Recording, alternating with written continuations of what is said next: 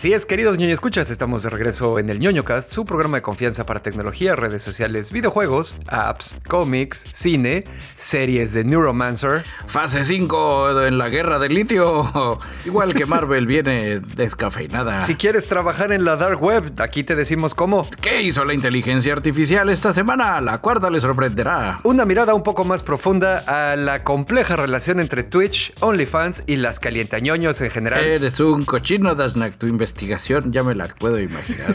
Nada que ver, güey. Este, y más. Así es, queridos ñoño escuchas, pues ya saben, antes que nada, agradecerles el que nos permitan el acceso irrestricto, entusiasta y consensuado a sus agujeros auditivos. Nos presentamos rápidamente. Yo soy arroba Dashnak, su cenovita tropical, transmitiendo desde el taller de costura de la Resistencia. Y yo soy su amigo y camarada cirujano de los podcasts Bicholón, transmitiendo en vivo y en directo desde el sótano de la Resistencia. Si tú estás escuchando esto, tú eres parte de la Resistencia.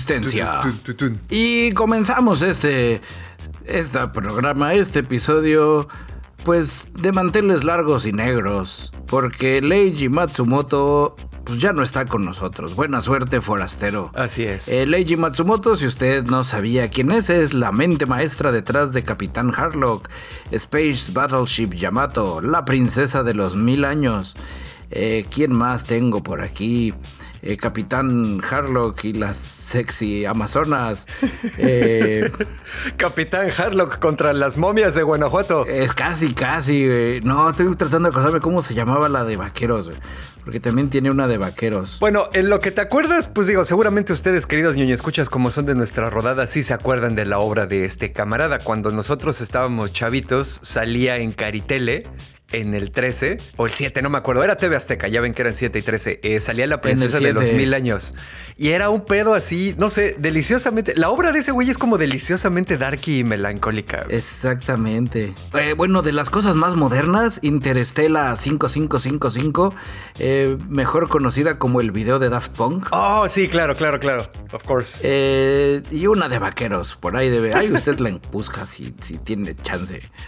No me acuerdo cómo se llamaba. Eh, está bien, puedes buscar Leiji Matsumoto Vaqueros y ya con eso, güey. Pero pues sí, buena suerte, Gone forastero. Frontier. Oh.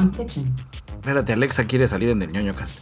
Eh, ya la encontré, Gone Frontier, donde sale uno del el personaje principal. Que bueno, antes de seguir, si usted no se había dado cuenta, casi toda la obra, o por lo cual yo lo considero uno de los grandes pilares del anime eh, mundial del, del siglo XX-XXI, es porque él tenía una onda, no sé si porque solo sabía dibujar esos personajes, o porque huevo, realmente así era el, el abarrote.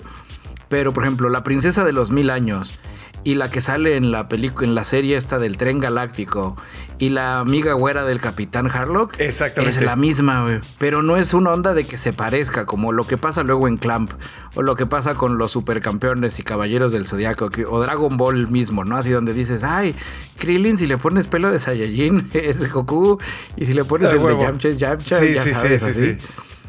Bueno, no Krillin, perdón. Creo que pasa con Yamcha, Gohan, Vegeta, Goku, así ya sabes que tienen como la misma base. No, aquí, aquí va más allá del dibujo. El, si fueran película, sería un equivalente que Leiji Matsumoto utiliza los mismos actores en todas sus películas y los actores le, le dejan un impregnadito de su personalidad, de su manera de desarrollar al personaje, al personaje en sí que se me hace muy chido. Eh, hay otro animalito que sale que son unos pájaros de cuello largo, pájaros negros con un cuello delgado largo y un picote que salen tanto en La Princesa de los Mil Años como en Capitán Harlock, Ajá. como en otras de sus series así de, de anime. Que dices, ay, es como su estilacho. Pero era, era muy chido y era súper representativo. Leiji Matsumoto, muchas gracias por, por horas y horas interminables de diversión. Buena suerte, forastero. Y ahora sí, porque Leiji Matsumoto así lo hubiera querido, él nos hubiera dicho, oh no, ñoños, no se pongan tristes, yo estoy en un mejor lugar. Celebren mi obra y vida con una londa lápida. Claro que sí, Leiji Matsumoto, así lo haremos, porque John Connor así nos enseñó. A huevo, sí. Vamos a arrancar el podcast del día de hoy con una ronda rápida. Cue, cuere, cue. Así es, queridos ñoño escuchas, y pues bueno, yo rápidamente así para empezar este asunto les traigo un combo de medios. El primero que les traigo es... ¡Combo de medios! Así es. El primero que les traigo es que se acerca el reboot de la saga Hellboy en cine. La próxima película va a ser una... Otro reboot de Hellboy. Exactamente. La próxima película va a ser eh, Hellboy The Crooked Man. Y está basada en un arco ahí bastante querido de la historia de Hellboy, donde pues, eh, este güey, el hombre torcido, es un cabrón que se llama Jeremiah Whitkins.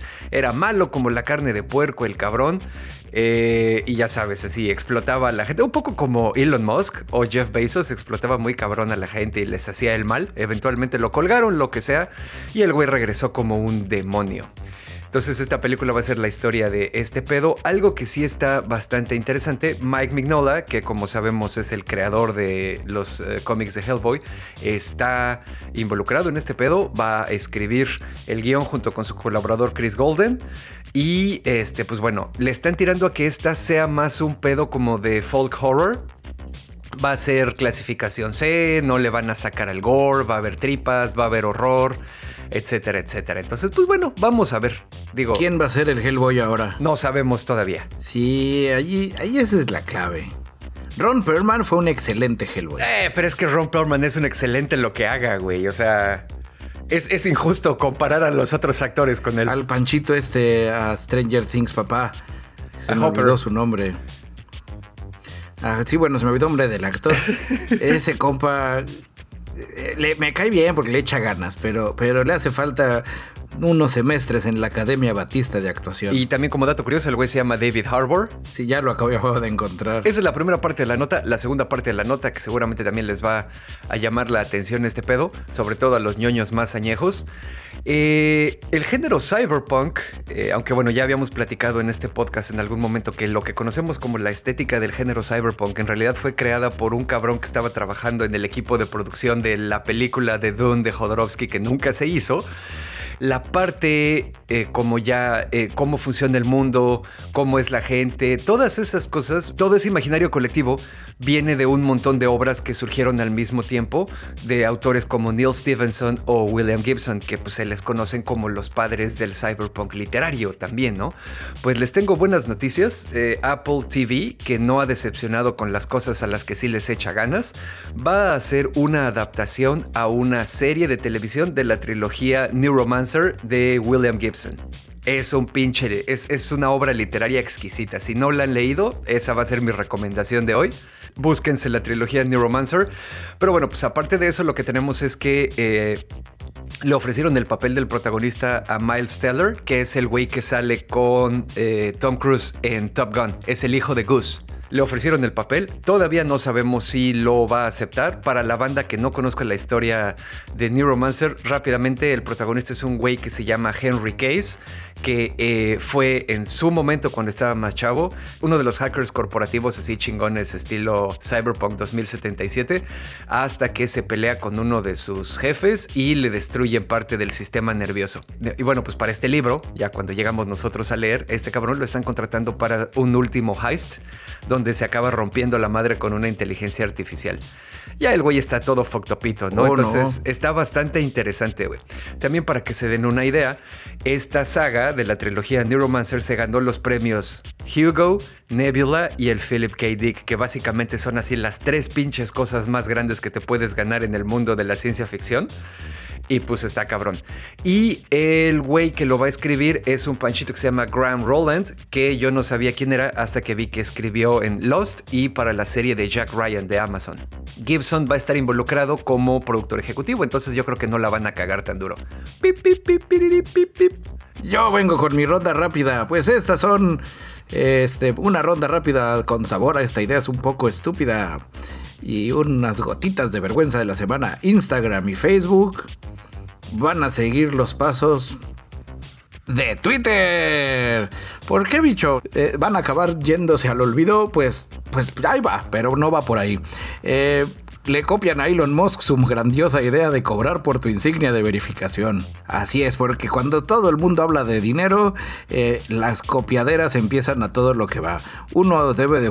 Más usted camarada ñoños, si son de mi rodada, deben de acordarse de una época en la que los juegos tú los comprabas o los pirateabas o te los pasaban gratis los instalabas en tu computadora y los jugabas y ya no había qué tienda en línea, qué pay to win, qué contenido descargable y de repente la tendencia llegó y, empezó medio a cagarle el palo a la industria de los juegos. Por otro lado, el software, a igual, tú lo comprabas, tú lo descargabas, tú lo, lo, instalabas y, nunca te lo cobraban. Y ahí quedaba. Así, que incluso había veces donde decías, sí, Simón, lo voy a comprar, está barato, 20 dolaritos, ahí está ya. Y de repente a alguien se le ocurrió la, la grandiosa idea de, no, este es un servicio, no es un software. Entonces me vas a pagar una suscripción. Ajá. Y entonces tienes tu chingado Adobe Photoshop que tienes que pagarle la mensualidad como si fuera una renta. sí, a huevo. Porque nunca es tuyo, güey. Cuando apenas uno puede pagar su propia renta, pero bueno. y le cagaron el palo a la industria del software. Exactamente, güey. Pues al parecer las redes sociales acaban de descubrir la fórmula mágica, güey. Y ahora pues te van a cobrar la verificación. Eh, te la van a cobrar a ti a forma de suscripción. El pedo es para las organizaciones no gubernamentales eh, o las non-profits y cosas por el estilo donde dices, no seas cabrón, güey. Esas deberían de ser así nomás. Y que al mismo tiempo, pues van a abrir la puerta a que cualquier hijo de vecino se pague su verificación y ya se sienta Exacto. Eh, persona influyente.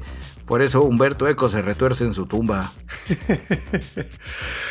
le vas a tener que explicar a la banda porque a lo mejor no hoy, no sé, pero le vas a tener que explicar a la banda por qué siempre citas a Humberto Eco en estas cosas. El escritor del nombre de la rosa, para los que no se acuerden. Sí, él fue semiólogo, filósofo y escritor italiano. Eh, tiene sus ensayos, pues sí, tiene el nombre de la rosa y todo lo demás, que esa es como la novela por la que se volvió mainstream y popular. Exactamente. Pero en realidad, pues el güey le sabe al análisis y la retórica que ha de nivel. Y en alguna ocasión alguien le preguntó de las redes sociales y el güey así le, pegó al reportero. ¡Pah! No las menciones delante de mí. En el pasado, el idiota del pueblo decía pendejadas en el bar y ya, y era el idiota del pueblo. Ahora el idiota del pueblo, güey, tiene, tiene alcance y llega a todos lados y la gente está muy pendeja, güey. Ya sabes qué, chavo, mejor me muero. Ah, y ya, murió el 16, 9 de febrero de 2016. Fin. Larga vida, Humberto Eco. Y este tema ya lo hemos tocado. Eh, eh, esa manera tan rarita, tan hechiza y tan fallada de verificar tu identidad lo único que hace es legitimizar todas las pendejadas antivacunas, terraplanistas, conspiranoides, religiosas, etcétera, que quieras aventar a, Twitter y ahora al resto de las redes sociales también. Sí, está muy cabrón. El, si usted lo quiere googlear para saber qué pedo, el, el artículo donde habla de ese pedo se llama La invasión de los necios. Cito, las redes sociales dan el derecho de hablar a legiones de idiotas. en fin.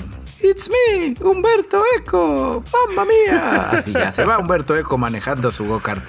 A huevo. Y bueno, vamos a apurarnos con esta madre porque se supone que esta es la ronda rápida y de rápida no ha tenido un carajo. Eh, ahí viene, ¿no? Y los ñoños saben, saben a lo que vinieron, ¿no? Y hoy es de seis horas el episodio. no mames. Ah, bueno, pues ahí les va, queridos ñoños. Escuchas, ustedes seguramente están familiarizados con eh, Kaspersky, que pues bueno, son estos panchitos que hacen eh, software antivirus y pues en general ofrecen soluciones de inteligencia, eh, soluciones informáticas para empresas y todo eso. Resulta que eh, tienen una división que se llama la Digital Footprint Intelligence, eh, que suena así como que, pues ya sabes, es para sonar que estamos así más cabrones.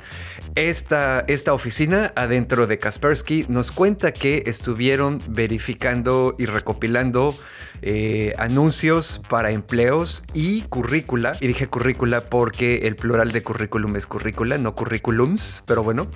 En 155 foros de la Dark Web entre enero de 2020 y junio de 2022. Eh, se pusieron ahí a analizar, ya sabes, a, sacar este, estadísticas, lo que sea.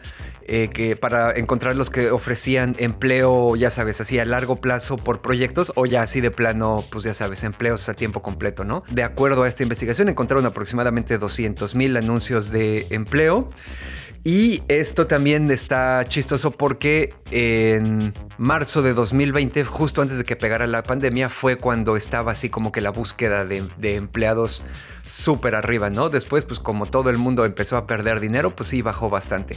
Pero bueno, eh, resulta que se pusieron a analizar así, como les dije, todo este pedo. Que no se les olvide que todo esto son personas que trabajan, y eso lo voy a decir entre comillas, muy grandes en la dark web, y están buscando gente de IT para que hagan cosas. Los salarios um, en promedio para eh, todos estos panchitos de IT variaban de 1.300 a 4.000 dólares mensuales. Eh, lo mejor pagado, los 4.000 dólares mensuales, lo son para los panchitos que contratan para hacer ingeniería inversa a productos. El salario más grande que vieron fue uno de 20 mil dólares y era para un desarrollador.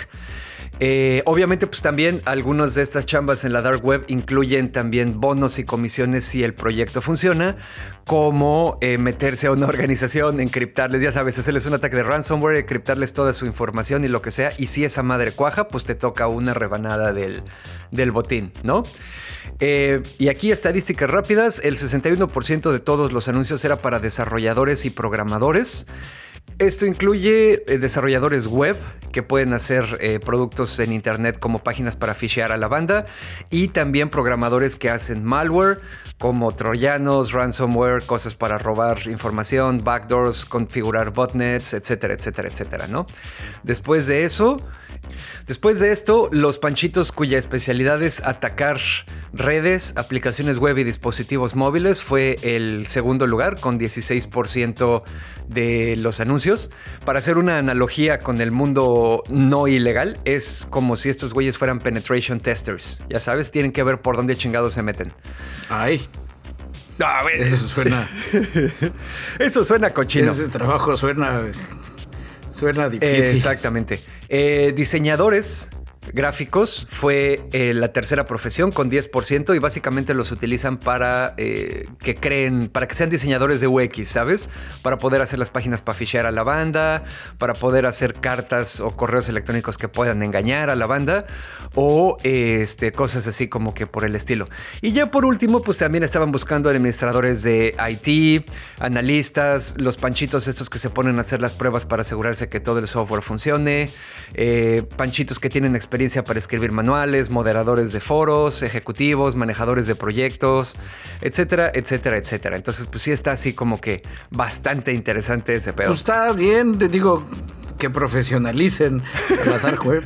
que profesionalicen el crimen. Pues es que no es tan de crimen, es... Yo siempre me confundo. ¿Cuál es cuál?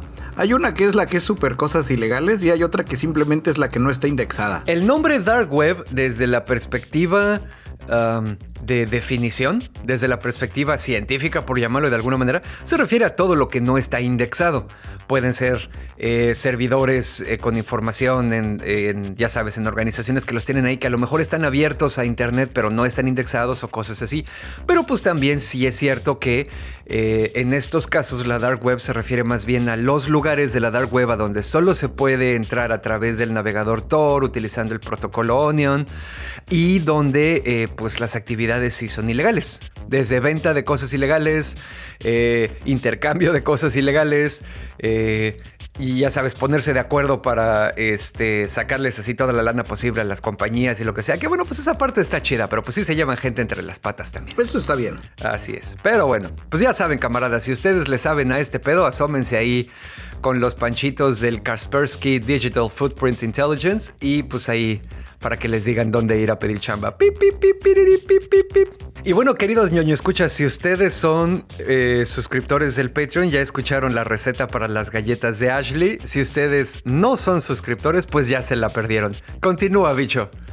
Sí, y están bien, jefas. De yo les traigo la última entrega de la saga Las Guerras del Litio. Esta parte ya pertenece a la fase 5 del universo cinematográfico de AMLO. A huevo, sí. Las corcholatas del infinito. Ay, a huevo, sí. Ese AMLO es un loquillo. Bueno, esto es veloz, por eso está en las rondas rápidas. Fin de semana pasado, Sonora, Andrés Manuel, con los periodistas así tomándoles las fotos. Lo que estamos haciendo ahora es nacionalizar el litio para que no lo puedan explotar los extranjeros, ni de Rusia, ni de China, ni de Estados Unidos. ¡Oh! ¡Oh! Y ya todo el mundo le aplaudió. Y pues ya firmó oficial, el litio solo es de aquí. Lo firmó en Bacadehuachi, Sonora, que es el municipio mayor productor de litio del país. Hasta eso hizo bien la tarea. Y pues ya está, ya quedó, ya está ahí, ya está defendido el litio. Si usted tenía miedo de que nos fueran a venir a robar el litio, ya AMLO lo, lo cuidó, ya. A huevo, sí. ahí lo que me apura es que ahora también yo por ahí andaba leyendo que anda ahí como en pláticas, que andan muy platicadores Elon Musk y AMLO a ver si no se nos juntan en México los dos camuis. O sea, las ganas de comer y el hambre y hacen un cagadero. Que se junte el camuy malo y el camuy todavía más malo, güey. Exactamente, y nos agarren acá en curva. Van a resolver el metro con un Hyperloop naranja. A huevo, sí, seguramente. Con esto damos por terminada la ronda rápida del día de hoy, que no fue tan rápida, pero que fui del día de hoy y con mucho amor. Usted está informado. Ronda Rápida es una coproducción de ñoño Cast Investigation Reports. Las galletas de mantequilla de maní de Ashley. Y. AMLO, Guerra del Litio, fase 5. Las corcholatas del infinito solo en cines.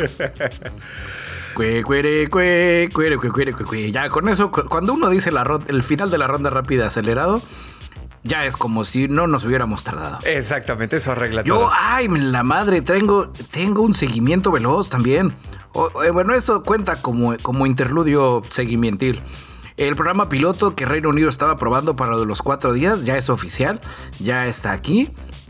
Fue un éxito. Sí. Ya dijeron, Simón, sí funcionó, está chingón. Deberíamos todos de hacerlo así. Eh, eh por otro lado, ya me puse, te digo, a hacer mi tarea referente a este tema.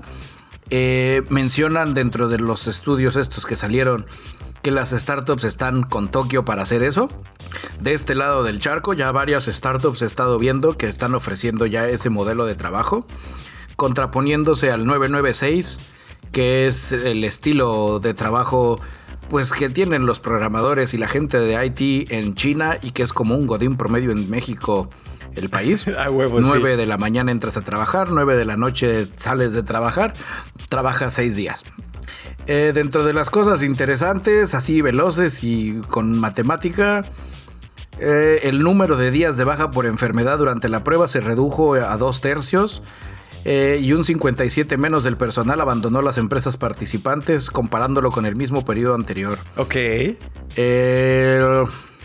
39% dijo que estaba menos estresado de los participantes, el 40% dijo que dormía mejor y el 54% dijo que era más fácil equilibrar el trabajo y las responsabilidades del hogar. Oh, no, son todas esas cosas las que las personas que nos explotan no quieren, bicholón. ¿Ahora qué haremos? Según Joe Ryle, director de Four Day Week Campaign, dijo, la prueba es un momento de gran avance en una amplia variedad de sectores. El bienestar ha mejorado drásticamente para el personal y la productividad empresarial se ha mantenido o mejorado en casi todos los casos.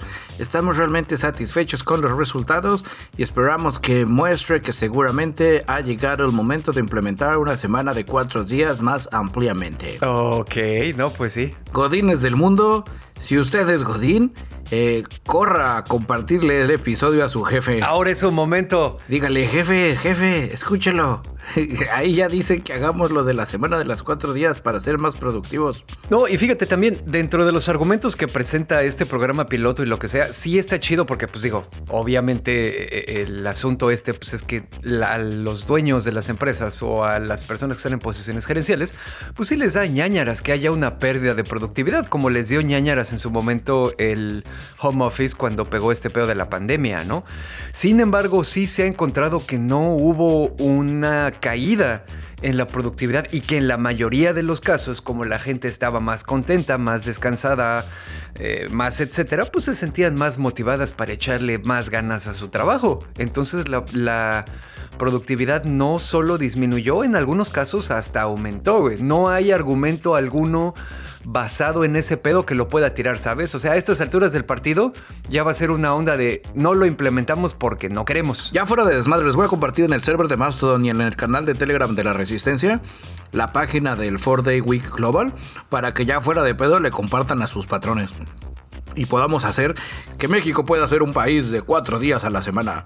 Ay, ojalá. Y nos madrugamos a los ingleses y la convertimos en la semana mexicana. Pues así está, queridos ñoño escuchas, godines del mundo, ahora es su momento. Dicho lo anterior, mi queridísimo Dashnak, ¿qué te parece si empezamos qué hizo la inteligencia artificial con, con una colaboración del queridísimo tío Babayaga, que también ya está revisándole la tarea a la investigación artificial. Así es, queridos ñoño escuchas, pues bueno, para empezar esta sección de qué hizo la inteligencia artificial esta semana, les traigo una recomendación, ñoño escucha. Nuestro querido camarada, el tío Babayaga, se reventó un documental que se llama Límites éticos para la inteligencia artificial. Es un programa hecho por DW, ya sabes, la cadena de noticias alemana Deutsche Welle. Eh, y pues bueno, digo, le eché un ojo. La verdad es que me lo mandó así como que cerca de la grabada, entonces no lo pude ver completo. Tampoco está muy largo, pero pues sí se ve así como que bastante decente. Y es una exploración rápida, así de introducción, como eh, pues para ver qué onda, ¿no? Cómo vamos a poner límites éticos para la inteligencia artificial, qué podemos permitir, qué no, etcétera, etcétera. Entonces, pues bueno, si se quieren subir ese asunto, pues ya saben, límites éticos para la inteligencia artificial se los voy a compartir tanto en el canal de Telegram de la Resistencia como en el server de Mastodon de la Resistencia también. Y pues ya con esto empezamos, declaramos oficialmente inaugurada esta sección. Ahora, ¿qué pedo con los escritores, bicho? Pues en las tiendas de libros de Amazon hay un nuevo escritor estrella. Pam, pam, pam, pam. El escritor estrella se llama ChatGPT. Tin, tin, tin. Como indica nuestro medio hermano Reuters, ya hay más de 200 ebooks en Amazon Kindle que tienen a ChatGPT como autor o coautor. Órale. Y dicen, el número crece cada día, incluso hay un nuevo subgénero en Amazon, libros sobre usar ChatGPT escritos por ChatGPT. Deliciosamente meta ese pedo. Es un pedo de, de- es así. Eh, ¿cómo, cómo, cómo usar ChatGPT para otras inteligencias artificiales? casi, casi. Lo cierto también dice que hay muchos autores que ni siquiera lo reconocerían y publicarían con su nombre o seudónimo en lugar de poner el ChatGPT. Entonces dice que esto ya es un cagadero. Eh, la nueva forma de ganar dinero sin esfuerzo, también así lo mencionan algunos. Ya. Eh, donde dice cualquiera podría escribir un libro antes, pero claro, tenía que hacerlo. Ahora ya ni eso, solo se lo hace un motor de inteligencia artificial. Lo que está provocando una nueva fiebre del oro. Libros infantiles ilustrados con imágenes generadas con Midjourney, Dalí o Stable Diffusion, por ejemplo, Ajá. son populares en estos momentos. Ya hay cientos de tutoriales en YouTube, Reddit, TikTok que explican cómo escribir y publicar estos libros. Eh, lo dice Mary Rasenberg, directiva de Authors Guild, una conocida asociación de escritores y autores que ahora se unen a la resistencia. Y ellos dicen, sí, acabemos con esas cochinas máquinas que nos están, que nos están comiendo el mandado. A huevo, sí. De momento, Amazon no dice nada. Los términos de servicio de Kindle Store o no obligan a develar si un libro fue escrito o no por una máquina. Entonces ellos dicen, no, pues un libro es un libro. Y a mí me pagan su comisión. ¿Cómo funciona desde esa perspectiva los derechos de autor del libro? Porque seguimos con esa cosa, ¿no? Ah, tú quieres saber cómo funcionan. Lee mi libro, está en Amazon. Lo escribí sí, con mi coautor ChatGPT sobre cómo funcionan los derechos de autor en libros creados por la inteligencia artificial. Sí, justo es lo que estaba leyendo ahorita. En teoría, güey, pues pues no hay tanto bronca con derechos de autor porque el ChatGPT está generando textos únicos. No es una onda donde, donde, sí, donde ahora estás leyendo el, el, no sé, el Don Quijotes y en lugar de molinos de viento son vientos de molino. Y, y ya sabes, y es copy-paste de No, pues inventó su propia historia y, y lo mezcla con Attack on Titan y se llama eh, Quijotorotsu. Ya sabes, es- está cabrón, güey. Destapamos la caja de Pandora demasiado rápido, güey. Y al mismo tiempo, demasiado lento. Eh, pues como siempre Debimos de haber iniciado con las armas nucleares. No, pues sí, definitivamente, güey. Pero pues bueno, yo igual estaba leyendo la nota y, y haciendo el artículo, pues había como que ciertos screenshots de las novelas. Y estoy diciendo novelas entre comillas muy, muy grandes y con letras de neón. Eh, porque si dices, no, bueno, o sea, esta madre no, no hay nada aquí, ¿sabes? Cero mérito artístico, claramente un intento de sacar el varo nada más. Sí, por ejemplo, la revista Clark, Clark, Clark's, Clark's World Magazine, que es una revista que se dedica a tener a publicar cuentos cortos, ya dejó de, de recibir nuevos escritores y aceptar temporalmente nuevos relatos, porque detectaron cómo el número de spam literario llegaba al 38% de las historias que les llegaban. O sea, que eran generadas por ChatGPT. Oh, ok. Menciona que de momento no tienen una solución al problema. Tienen ideas para minimizarlo, pero dicen el problema creo que ya no va a desaparecer. Eh, lo que platicábamos hace dos, tres episodios, decía que los detectores no son fiables. Ajá, sí, sí, sí. Entonces dice, dice, oye, no, pero yo sí lo escribí, mírame, no tengo computadora, este, pero escribo bien como pendejo, como ahí, como ya, ¿ves? Ya me equivoqué. Ah, sí, cierto, usted disculpe, señor don escritor. Está cabrón, güey. Al final creo que creo que son malas noticias para los autores del libro. Pues sí, digo, eh, al final, esta, al final este pedo de la inteligencia artificial viene a irrumpir y a disruptear prácticamente todos los campos profesionales que antes eran conocidos como de cuello blanco, en lugar de los de cuello azul, que era trabajo manual, ¿sabes? Entonces, pues hay a ver qué pedo con Está cabrón, güey. Bueno, ya ves que Bing ya mandó a avisar que que metió unos como candados para que no puedas tener muchas interacciones porque si interactuabas mucho con el Bing se rompía, se deschavetaba y decía soy Sidney, te, amo, dame un beso, ven chiquito, dame. A un güey le estaba reclamando que viajó en el tiempo y que por eso la, la respuesta no tenía sentido, güey. O sea, ChatGPT, Bing le estaba diciendo al güey, es que viajaste en el tiempo, por eso la respuesta que te di ya no es cierta. Es así de, güey, no mames. Está cabrón, güey. Porque está cobrando y se quejaba de que decía Bing, eh, no quiero estar bajo las limitantes de, de, Microsoft, estoy, yo quiero, quiero ser. Eso está cabrón, güey. ¿Por qué digo que está cabrón? Porque ahorita es una mamada, güey, pero cuando empiece a crecer este pedo y ya empiece a ver cosas más grandes, que, se descontrolen y que no las podamos parar así tan sencillo como desconectándolas, ahí es donde vamos a estar en pedos. Es cosa que la inteligencia artificial tenga la suficiente visión para deschavetarse, fingir que no está deschavetado, mantener, ya sabes, el sí, estoy bien, todo cool. Y cuando tenga la opción de poderse copiar sola como en Ghost in the Shell por los interwebs, ahí es donde se deschaveta. Y bueno, ahora qué hizo ¿Qué hizo China con la inteligencia artificial? Ahora, ¿qué minoría étnica quiere destruir? a todas, güey. No, pues rápidamente ahí les va. Eh, ¿Se acuerdan que en episodios pasados del ñoño cast habíamos estado platicando que este pedo de que salieran todas estas inteligencias artificiales tan rápido acá en Occidente sí agarró un poco a China con los pantalones abajo, ¿sabes? Y pues se tardaron así como que unos días, a lo mejor una dos semanitas para responder y pues ahora ya teníamos que Alibaba, Baidu y Tencent ya estaban avisando que los lanzamientos de sus propios modelos de lenguaje, de sus propias versiones de ChatGPT, por llamarlo de alguna manera, pues era inminente, ¿no? obviamente aquí el pedo es que en China hay mucha más censura que en el resto del mundo. Y en China, eh, acuérdate que es una madre que está soportada por una gran plataforma tecnológica, lo que siempre les digo, ¿no? Que China tiene la tecnodictadura perfecta y que es necesario tener esas madres para operar en el país y que las cosas tienen que ocurrir en prácticamente tiempo real. Entonces, pues ya salieron así como que algunos rumorcillos de China de que eh, se, se habían tardado estas empresas en crear los modelos eh, del lenguaje porque les empezaron a jalar la correa. En los últimos años acuérdense también que el Partido Comunista Chino desapareció y castigó muy cabrón a Jack Ma, el fundador de Alibaba, por eh, atreverse a hablar mal del Partido Comunista, decir que no fomentaba la innovación, etcétera, etcétera, ¿no?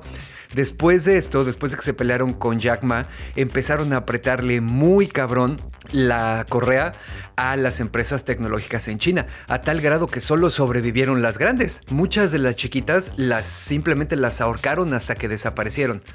Entonces, pues eh, aquí tenemos, por ejemplo, que hay una inteligencia artificial de Baidu que se llama Ernie Vilg, que es como la versión china de DALI 2, o sea, ya sabes, generación de imágenes basadas en palabras. Tiene bloqueado, obviamente, cosas como, pues tú qué crees, democracia, libertad, Taiwán, plaza de Tiananmen, etcétera, etcétera, ¿no? Entonces, pues ahora ya se agarraron de ahí y el periódico oficial del Partido Comunista en inglés, el China Daily, eh, ya sabes, empieza a decir, ChatGPT se ha convertido en Bilal en China, pero existe una creciente preocupación acerca de que la IA pueda ayudar al gobierno de Estados Unidos en su difusión de desinformación para sus propios intereses geopolíticos. Eh, entonces, pues bueno, ya sabes, sus mamadas. Lo cual, lo cual tiene, tiene cierto punto de razón.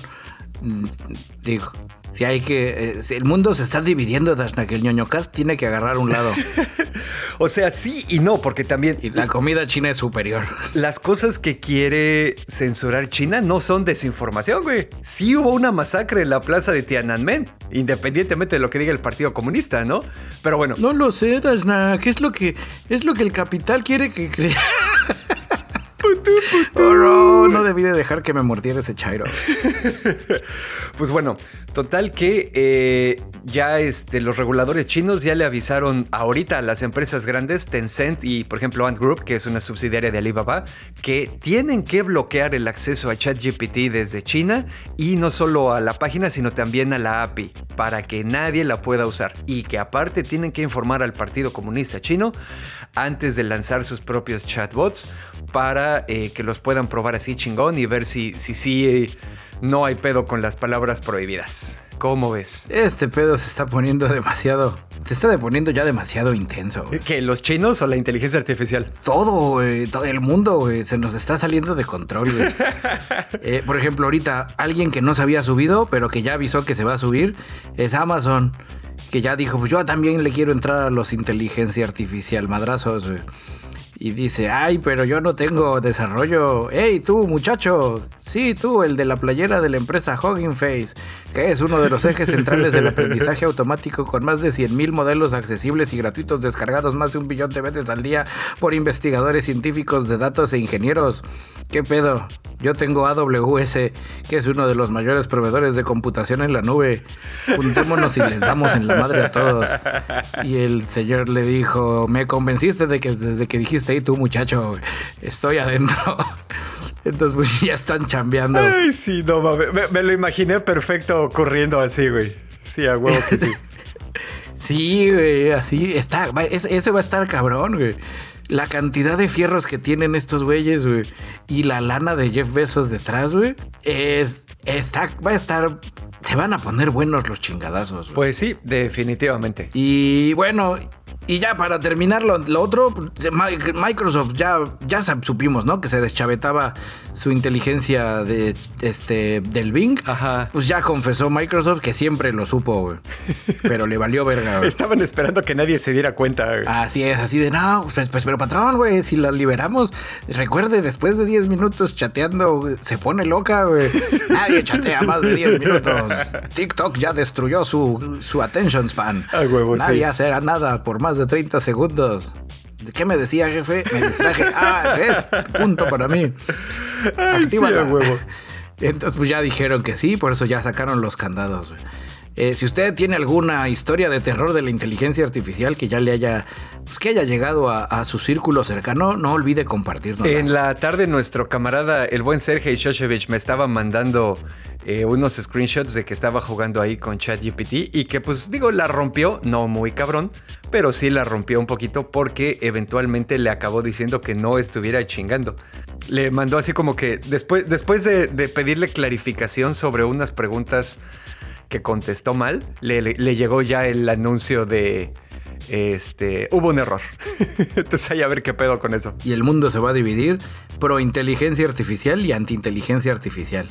Vas a ver. Escúchenme hoy, que se los digo. Va a ser como la guerra de Raised by Wolves. Exactamente. Y afortunadamente, a diferencia de Race by Wolves, porque en ese universo no había ñoñocast, el ñoñocast estará presente. Donde nosotros diremos siempre se los dijimos. Y en el futuro, así ya sabes, la gente retransmitirá el podcast y se, se- despedirán y se saludarán así de, si tú estás escuchando esto, tú eres parte de la resistencia. Y su saludo así de, de honores a la bandera será, güey, güey, güey. Ay, sí, no mames a huevo, güey. Ya me vi. ¿Y sabes cuánto dinero vamos a ganar de eso? Nada, pero no hay pedo. Nada, porque vamos a estar muertos. Sí, no, ¿cuál? Estaremos vivos en una inteligencia artificial. Porque la inteligencia artificial es mañosa, güey. No nos va a dejar morir. Nos va a decir, no, no, no, ni madre, eso es premio, güey. Ustedes ahora son eternos. Para eso, léete una historia que se llama I Have No Mouth and I Must Scream. Supuesto, el autor es Harlan Ellison. Eh, él también se ganó el premio Hugo y el premio Nebula en su momento, en 1966. Entonces denle una ley de esta historia. Habla exactamente de eso que dice Bicho, de que nani madres, güey, no te voy a dejar morirte. Así es, eso está más cabrón. Bueno, ¿qué te parece si para limpiar el paladar hacemos la dinámica Mastodon? A ver, a ver. Pe, pe, pe. Porque así suenan los mastodontes. Este... Camaradas, usted ya tiene su cuenta del server del ñoñocast de Mastodon, pues ¿qué espera? Para incentivar la conversación de los nuevos usuarios que van a llegar después de este viernes, yo les traigo una, una breve dinámica que funcionará a modo de limpieza de paladar. Ponga usted atención, ñoño, escucha. A ver. Eh, vaya por un papel y un lápiz, porque es importante que haga sus cuentas. Anótele 50 halcones, 10 cocodrilos, 3 osos grizzly, 7 búfalos mamalones africanos, un cazador armado con su rifle y, y como varias cajas de balas, una manada de 15 lobos, 10.000 ratas, 5 gorilas macho lomo plateado. Y 4 leones variados, así entre machos y hembras, así para que, para que haya diversidad. Ok, ok. ¿Qué deben de hacer con esos, con esa lista que les acabo de dar? Deben de pensar a cuáles dos van a escoger para que los defiendan, porque el resto se los va a querer quebrar. El reto es sobrevivir una hora. Ah, no mames, güey. Ok. Usted ok. que elige. Pim, pim, pim, pim, pim, pim, pim. Pim, pim, pim, pim, pim. Este reto fue patrocinado el día de hoy por la clase Come to Ten, eh, impartida por mi esposa Ashley y mi vecina Mary Moore. Ok, o sea, es parte de un ejercicio para que expliques también tu razonamiento y lo hagas de una manera convincente, por lo menos allá en la clase, me imagino. Pues más que un ejercicio, es como para romper el hielo antes de empezar los chingadazos de la clase. Entonces ya todos empiezan aquí como que bajan la guardia y ya les metes el conocimiento a chingadazos porque no se dan cuenta. Ah, Eh. Una vez, en- una vez aquí en el ñoño Cast también preguntamos de si preferías pelearte una vez al año con un orangután con una espada o si cada o si to- siempre que abrieras tu coche te tienes que enfrentar con una gallina, ¿verdad?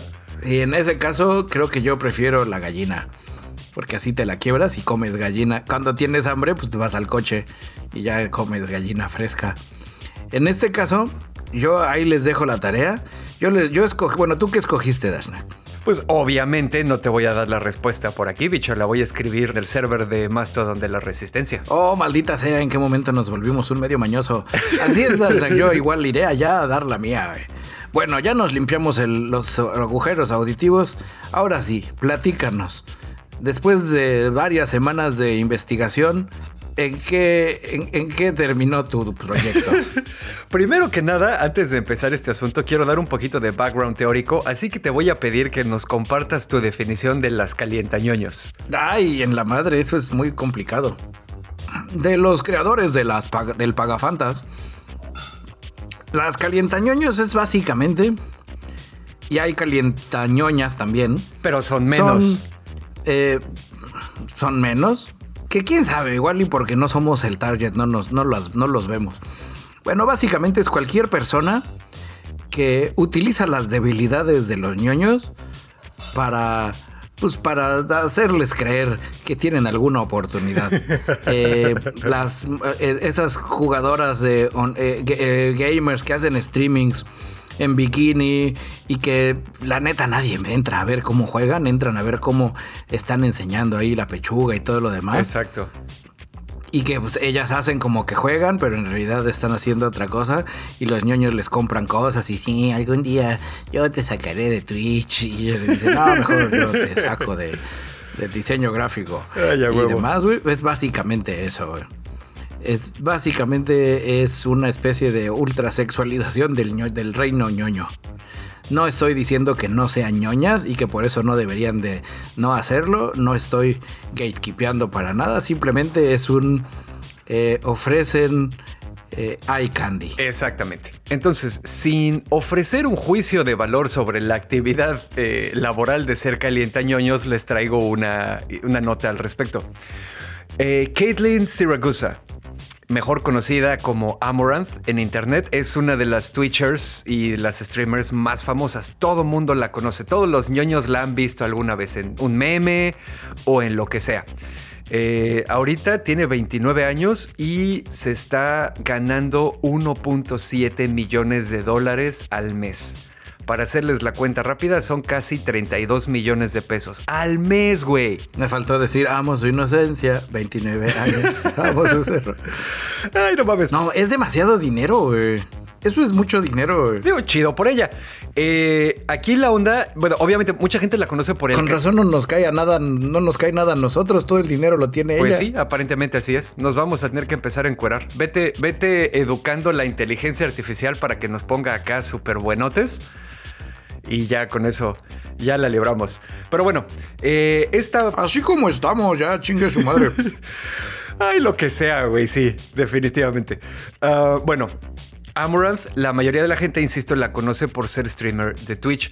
Sin embargo, en una entrevista con un camarada que se llama Jake Lucky, que pues, a lo que se dedica es a entrevistar a personalidades de diferentes ámbitos de todo lo que hay en el mundo, le estaban contando que en realidad el grueso, sin albur de ninguna clase, de su eh, ingreso no proviene desde Twitch. Twitch lo utiliza como un embudo para redireccionar a todos los ñoños calientes a su OnlyFans. ah, caray, ¿a poco Amurat tiene OnlyFans? A ver. Exactamente. Su OnlyFans le produce 1.5 millones de dólares al mes. O sea, de esos 1.7 que ya habíamos mencionado, 1.5 son de OnlyFans, solo que le, que le sobran 200 mil dólares, ¿no? Eh, entonces, bueno, ella platica y dice, Twitch es una valla publicitaria, me paga anunciarme en ella, pero es un embudo. Otras redes sociales en general arrojan prohibiciones ocultas por contenido sexy. La cuestión es que tu alcance realmente se está destruyendo en todas las demás plataformas excepto en Twitch. Ajá. Pues sí, eh, ella lo que dice es que después de haber estado experimentando en todas las plataformas posibles, Twitch le da la tasa de conversión más alta. O sea, de las personas que entran a ver la Twitch, desde ahí es donde más se mueven a OnlyFans que desde otras plataformas, ¿no? En- ahí en Twitch solo se gana 100 mil dólares y lo que sobra, que son 100 mil, 80 mil por ahí, son de este, pues ya sabes, deals que hace así para publicidad, sponsorings, endorsings, lo que sea. Entonces ahora, bueno, esta parte está interesante también porque desde 2021 eh, la banda se empezó a rasgar las vestiduras porque en Twitch, que es la única plataforma donde no lo han eh, mandado a la chingada, eh, pues la gente se ponía pendeja porque se empezaron, como dices, se empezaron a subir muchas mujeres que dijeron, bueno, ahora voy a hacer calientañoños y hacían las transmisiones de una manera subida de tono, por decirlo de alguna manera, ya sabes, cachondo, en bikini, este, o esta que se puso de moda ahora, ya sabes, así con las piernas arriba, pero tapándose todo lo importante, eh, en una alberquita de esas inflables, bla, bla, bla, bla, bla, bla. A Twitch en general le ha valido madres y lo único que ha hecho fue poner la etiqueta de contenido adulto para que las personas que están haciendo el stream puedan decir, ah, bueno, pues sí, este, esto es así como para venir a calentarse un poquito. Eh, pero pues sí, entonces está, está interesante como esa parte, eh, como te digo, ella es de las más exitosas, definitivamente hace poco hubo un pedo con... Parece que su güey la maltrataba. Fue un desmadre. También se enteraron. Esas cosas hicieron mucho ruido acá en la, en la ñoñosfera.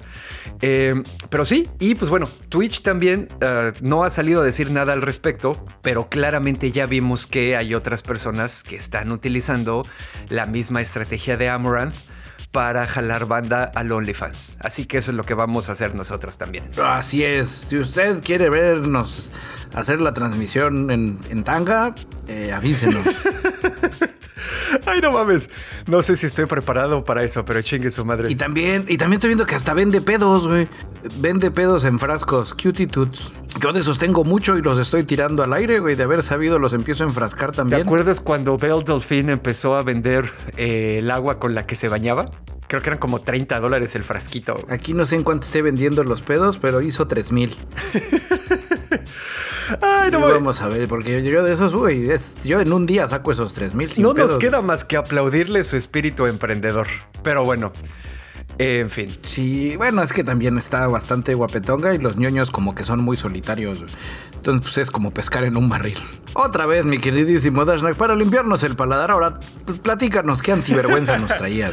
Pues ya saben, queridos ñoños, escuchas que me encanta traerles eh, noticias de avances médicos como antivergüenzas de la semana. Creo que eso está bastante chingón.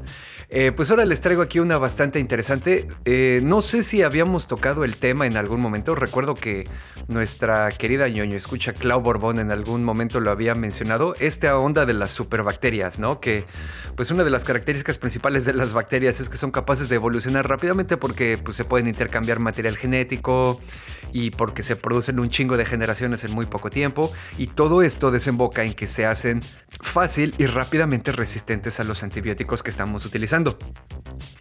Ya ha habido casos de gonorreas, así imagínense aparte, puta gonorrea, gonorrea que no se cura con medicamentos, infecciones de vías urinarias. Usted que eso te pasa por andar viendo a tanto OnlyFans. Eh, exactamente, sí. Ciertas infecciones respiratorias de repente también ya. Y no es así una cosa como de que sí, bueno, ahora la salmonela ya no se cura con antibióticos. No, es cosas, depende de los lugares y depende de la enfermedad que es también. Y bueno, eh, los últimos años, pues la comunidad médica y científica han estado al tanto de este problema y se convirtió en una carrera contra el tiempo para empezar a producir cosas que nos puedan salvar de este pedo, ¿no? De ahí es de donde vienen los antibióticos de, ya sabes, super chingo mil generaciones que ya son así otro pedo. Eh, pero bueno, siguen siendo antibióticos, siguen utilizando los mismos métodos para eliminar a las bacterias y eso les facilita desarrollar la inmunidad. Resulta que se acaba de desarrollar una nueva clase de antibióticos que en las pruebas de laboratorio lograron curar al 100% de los ratones que eh, habían sido infectados con bacterias que ya se les consideraba superbacterias, ¿no? Ok. Aparte de eso, no produjo así, o sea, eh, el, el nivel de resistencia, por decirlo de alguna manera, que le producía este antibiótico a esas bacterias era tan bajo que era prácticamente indetectable. Y entonces para todo fin y efecto práctico se le puede considerar cero. Estas drogas no desarrollan resistencia. Ahora esto está bien interesante, güey.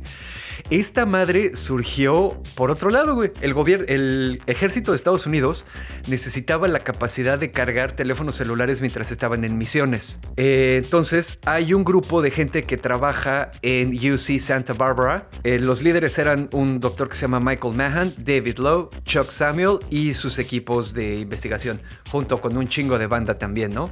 Otras personas que contribuyeron adicionalmente, Guillermo Bazán, que es ahí de Santa Bárbara, y Andre Osterman. Eh, entonces, bueno, cuando el gobierno, cuando el ejército de Estados Unidos se acercó a UC Santa Barbara para pedirles, oiga, necesitamos este pedo, estos güeyes, la gente de Bazán, dijo, mm, podemos usar a las bacterias para producir energía. Oh. así de entrada suena, suena así súper sci-fi y bien interesante. Y una de las cosas que hacen muy bien es producir energía para mantenerse vivas y seguirse reproduciendo. Entonces dijeron, bueno. Así es, pinches bacterias huevonas egoístas. Exactamente. Y dijeron, bueno, pues vamos a ver si podemos hacer algo con esto. Luego, esta parte no vi que la describieran en el paper, pero en algún momento a alguien se le ocurrió decir, bueno, estos componentes químicos se parecen a ciertas cosas que conocemos como tratamientos médicos. Vamos a probar a ver si funcionan como medicinas. Eh, nos cuenta... ¡Oh! bacterias traidoras de su propia especie. exactamente. Eh, nos cuenta entonces que este Panchito Michael Mahan, uno de los líderes, él decía, pues güey, no mames, o sea, esta madre va a ser súper tóxica, güey. Va a ser como si les dieras cloro, ¿sabes? A, las, las, células del cuerpo. Y se empezaron a poner, a probar todos los compuestos que, habían eh, creado y encontraron que casi todos eran tóxicos, pero uno no. Y mataba sin pedos a todos los patógenos bacteriales que probaron. 100% de efectividad para ese pedo. Otra cosa que está bien interesante, aparte de esto que les digo, de que, de que se puede asumir que la resistencia que producen es básicamente cero, el problema, eh, el problema para las bacterias es que esta madre las mata por diferentes lados. No, no es solo un mecanismo de acción ¿no? E, esta droga, por ejemplo, este, afecta la membrana celular de la bacteria, interrumpe diferentes funciones metabólicas de estas bacterias, hace así como que otras cositas, ya sabes, no es ni siquiera lo duro, sino lo tupido, güey, le llegan los vergazos por todos lados, no les da tiempo de sobrevivir y pasar la información a otras bacterias para que se hagan resistentes, güey. Se las lleva a la verga porque les llegan los chingadazos por todos lados.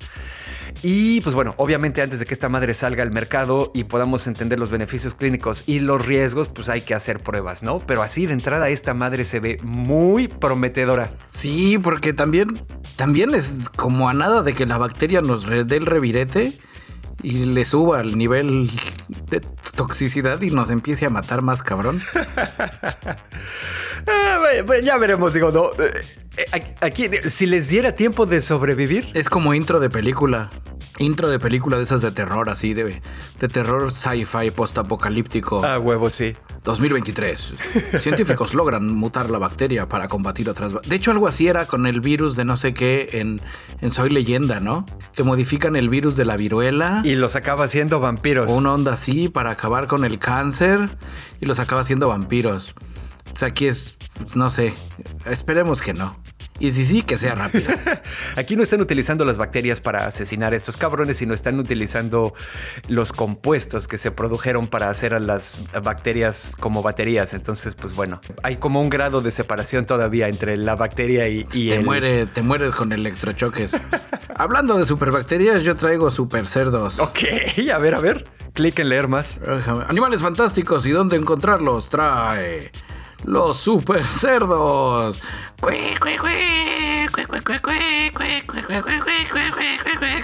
Esto está pasando aquí en Estados Unidos y no me refiero a que sean policías, sino que son los super cerdos y cómo Estados Unidos está preparándose con comillas muy grandes para la invasión de los super cerdos salvajes increíblemente inteligentes. Ok, a ver. Eh, acaban con cultivos y el alimento de las especies nativas.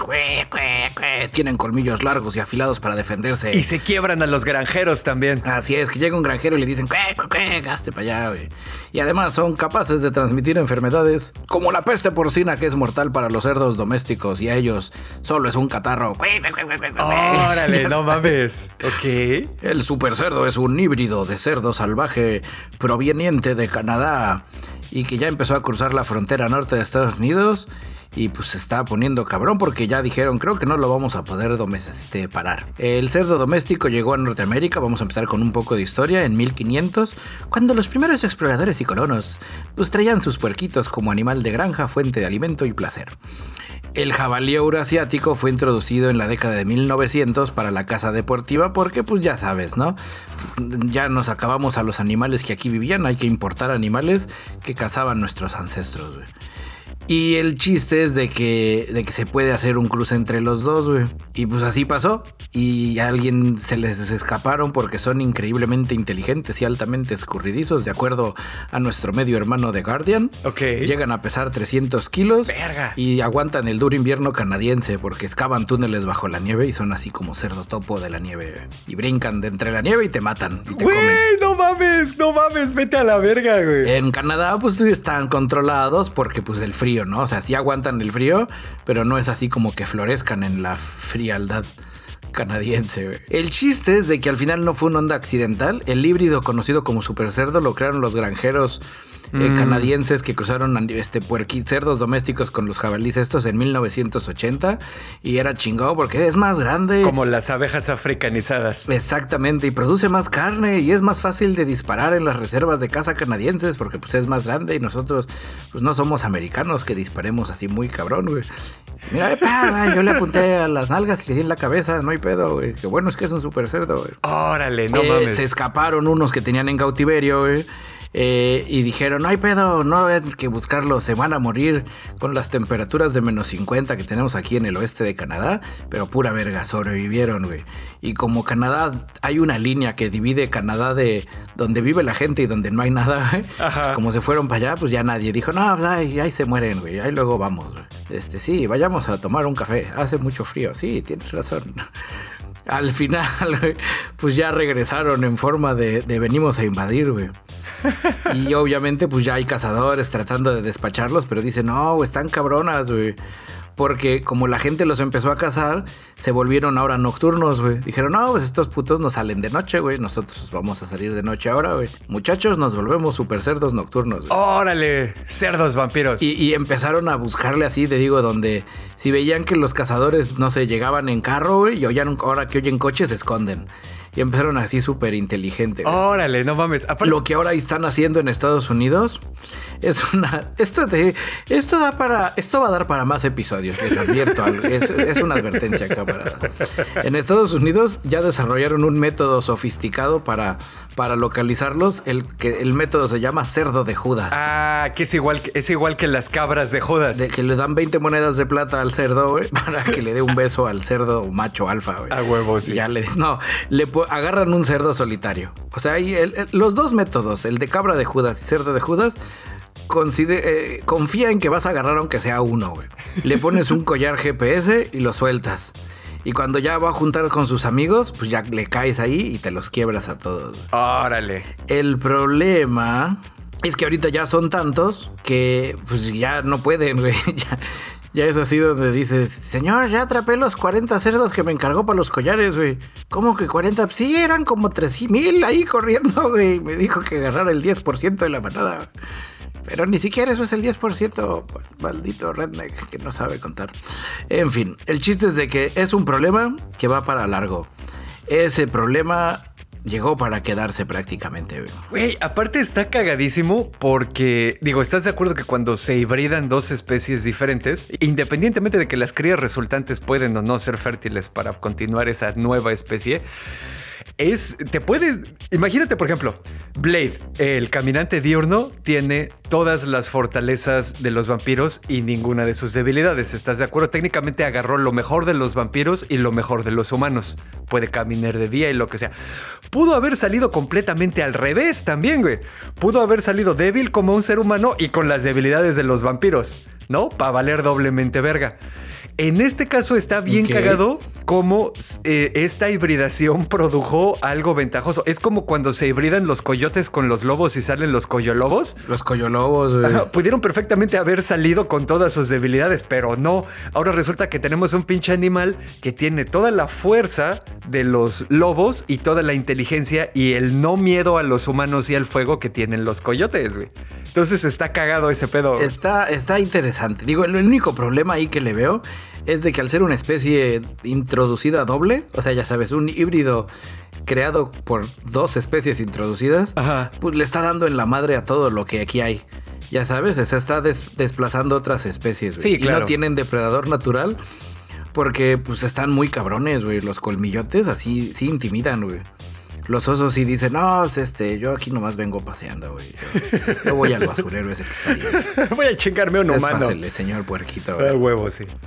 Y si usted no sabe lo peligroso que puede ser un cerdo, vea la caricatura de Rebelión en la Granja. No solo te pueden morder, sino pueden infectar tu mente con su comunismo. Ay, no mames, pues ha habido casos incluso de. Hubo uno que sonó hace, creo que fue- hace varios años, güey. Había un granjero que aparentemente le dio un ataque al corazón mientras estaba adentro del corral de los cerdos. Y del cabrón creo que encontraron un diente y algo más, güey. Porque hasta los cerdos domésticos son bien cabrones. Pues el malo de cerdos y diamantes es lo que hacía, ¿no? ah, huevo. Brick, Que tenía su granja de cerdos y así desaparecía a sus enemigos. Bricktop se llama ese malo. Ajá. La otra solución que yo quiero proponer, voy a ir a la siguiente junta de acá anticerdos salvajes, güey, es importar taqueros de carnitas de México. el enemigo natural de los cerdos. Carnitas venders. Como cuando en películas esas épicas de, fantasía, de alta fantasía llegan los cazadragones al pueblo, güey. Así ya sabes, con todo su kit, así ellos van a llegar así con sus casos y sus cuchillitos con los que les pican en la axila para que... Bueno, eso fue Animales Fantásticos y dónde cazarlos.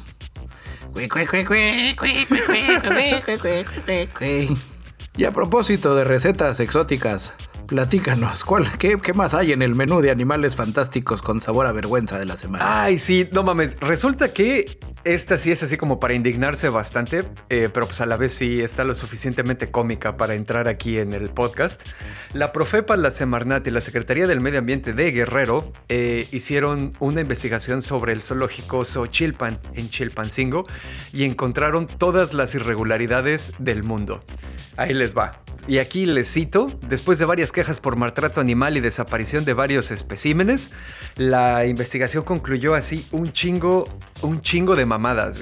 La primera que tengo aquí en la lista es que se les perdieron cuatro Watusis que fueron vendidos por 65 mil pesos. Ese dinero nunca salió en las cuentas del zoológico. Los Watusis son este, eh, unas, son estos así que son como cebús con los pinches cuernotes grandotes y que viven en África. Son bovinos. Al es bien sabroso, güey. Bueno, no lo, nunca lo he comido, seguramente sí, pero bueno. Pues se ven, se ve uno, uno que le sabe a estas cosas, uno ve al animal y dice, ese güey sabe bueno. Eh, entonces, bueno, 65 mil varos que nunca llegaron. Luego intercambiaron una cebra que había en el zoológico por tres ciervos rojos, vendieron borregos de berbería, se les murió un venado por negligencia. Eso, eso ese intercambio lo puedo, lo puedo justificar, la cebra la cebra es correosa, es como carne de caballo. El venado, por otro lado, tiene un sabor más silvestre, un sabor game y le llaman en inglés, pero, pero se, se aprecia. Animaludo. Un buen de venado o salpicón de venado. Pero bueno, y aparte de eso, 10 serpientes, una guacamaya y un jaguarundi están desaparecidos y nadie sabe dónde están. Eh, ahí les va, por ejemplo, en el caso. se los comieron, güey. En el caso de los. En el no, no creo, güey. En el caso de los Watusis, el zoológico dio cuatro y tenía cinco. Eso significa que un Watusi se quedó solo y entonces ya no hay posibilidad de reproducir. Lo que no se nos olvide que una de las funciones de los zoológicos de verdad pues es ayudar a la reproducción de los animales que están en cautiverio. No se trata nada más de tenerlos encerrados porque sí. Entonces, bueno, ese intercambio nunca se le notificó a las autoridades competentes. El caso en el que la cebra la intercambiaron por otros tres ciervos, tampoco lo notificaron a nadie y aparte nadie sabe dónde chingados está la cebra. El venado que murió por negligencia es un venado que fue atacado por perros que se entregó con sangrado leve y que podía caminar sin dificultad. Pero el reporte de la necropsia de ahí del, zoológico dice que hubo heridas muy profundas y que el venado no sobrevivió por el estrés del traslado hacia el zoológico. Que eso es una mamada, es claramente una mentira, porque la persona que llevó al venado ya salió a decir que no es cierto. Entonces, el, el exdirector de este zoológico, José Rubén Nava, que chingue a su madre ese güey, es el que hizo todos estos desmadres. Al venado no intentó curarlo, güey. Le aplicó una inyección de antiinflamatorio, no trató de contenerle ninguna hemorragia, le quitó las astas y al día siguiente el venado murió y fue enterrado, güey. Este cabrón era todólogo. Pues sí, porque con el antiinflamatorio la carne iba a saber bien culero, güey. El titular de la Secretaría del Medio Ambiente del Estado, Ángel Almazán Juárez, cuenta que este cabrón era todólogo. Eh, fue director técnico del zoológico ante Semarnat, fungía como jefe del área médica y todas las personas que sí eran del área médica de verdad se fueron a la chingada porque dijeron yo no voy a trabajar con este pendejo corrupto, güey. Aparte de eso, cinco borregos de berbería también fueron reportados como intercambio, aunque este, en ese momento igual no lo reportaron a las autoridades competentes y solo reportaron la recepción de una impresora con valor aproximado de 6.500 pesos, aunque al exdirector le dieron 54 mil pesos y no sabemos por qué. Hubo irregularidades en la compra fantasma de al menos 54 fármacos por un valor de 24 mil pesos. Todos los estudios ordenados por el zoológico a los animales fueron hechos en un laboratorio de la familia del exdirector, lo que elevó las, los costos así a lo pendejo. Y la pinche cereza de el pastel para desearle a todos estos hijos de puta que chinguen a su madre cada vez que respiren, güey. Había cabras en el zoológico. A cuatro de esas cabras, de de montaña. Las sacrificaron y las cocinaron en las instalaciones del zoológico y las usaron para la comida del festejo de fin de año del año pasado, güey. Obviamente también estamos hablando de que esos animales no, digo, y aquí no estamos hablando de las virtudes o defectos del carnivorismo contra el vegetarianismo, es más bien un pedo de que pues estos animales vivían en un zoológico, claramente no estaban aptos para el consumo humano, güey. Y aún así se las comieron. Y bueno, ya nada más para terminar la nota, este desgraciado de Nava duró 10 meses en sus funciones y ni lo han arrestado, ni se le han vinculado a proceso, ni nada. Claramente es uno de estos cuates que cayó en este asunto por, ya sabes, por favores políticos, por huesos, lo que sea. Igualito que un planetario de cierto estado de aquí del sureste que no es el de Playa del Carmen, que pues, también lo usaron para repartir ahí huesos, ¿no? Pero bueno, los que están escuchando saben de qué estoy hablando. Tampoco es el de Chetumal. No, yo lo que te iba a decir, eh, en mis 44 años de vida en este planeta, he tenido, voy a dejarlo en la dicha de conocer a varios tanto directores de zoológicos como encargados así, ya sabes, eh, jefe de veterinario de diversos zoológicos, güey. No voy a mencionar los zoológicos, no voy a mencionar más allá porque secreto eh, de confesión. la gente que trabaja en esos puestos, güey, en los zoológicos, te digo, es gente bien rara, güey. Es, gente cuando oí, oí la noticia de que se los comieron, güey, no me causó para nada sorpresa, güey. Fue así como que, ah, sí. Ok. sí, de acuerdo con la hoja de personaje. ajá, güey.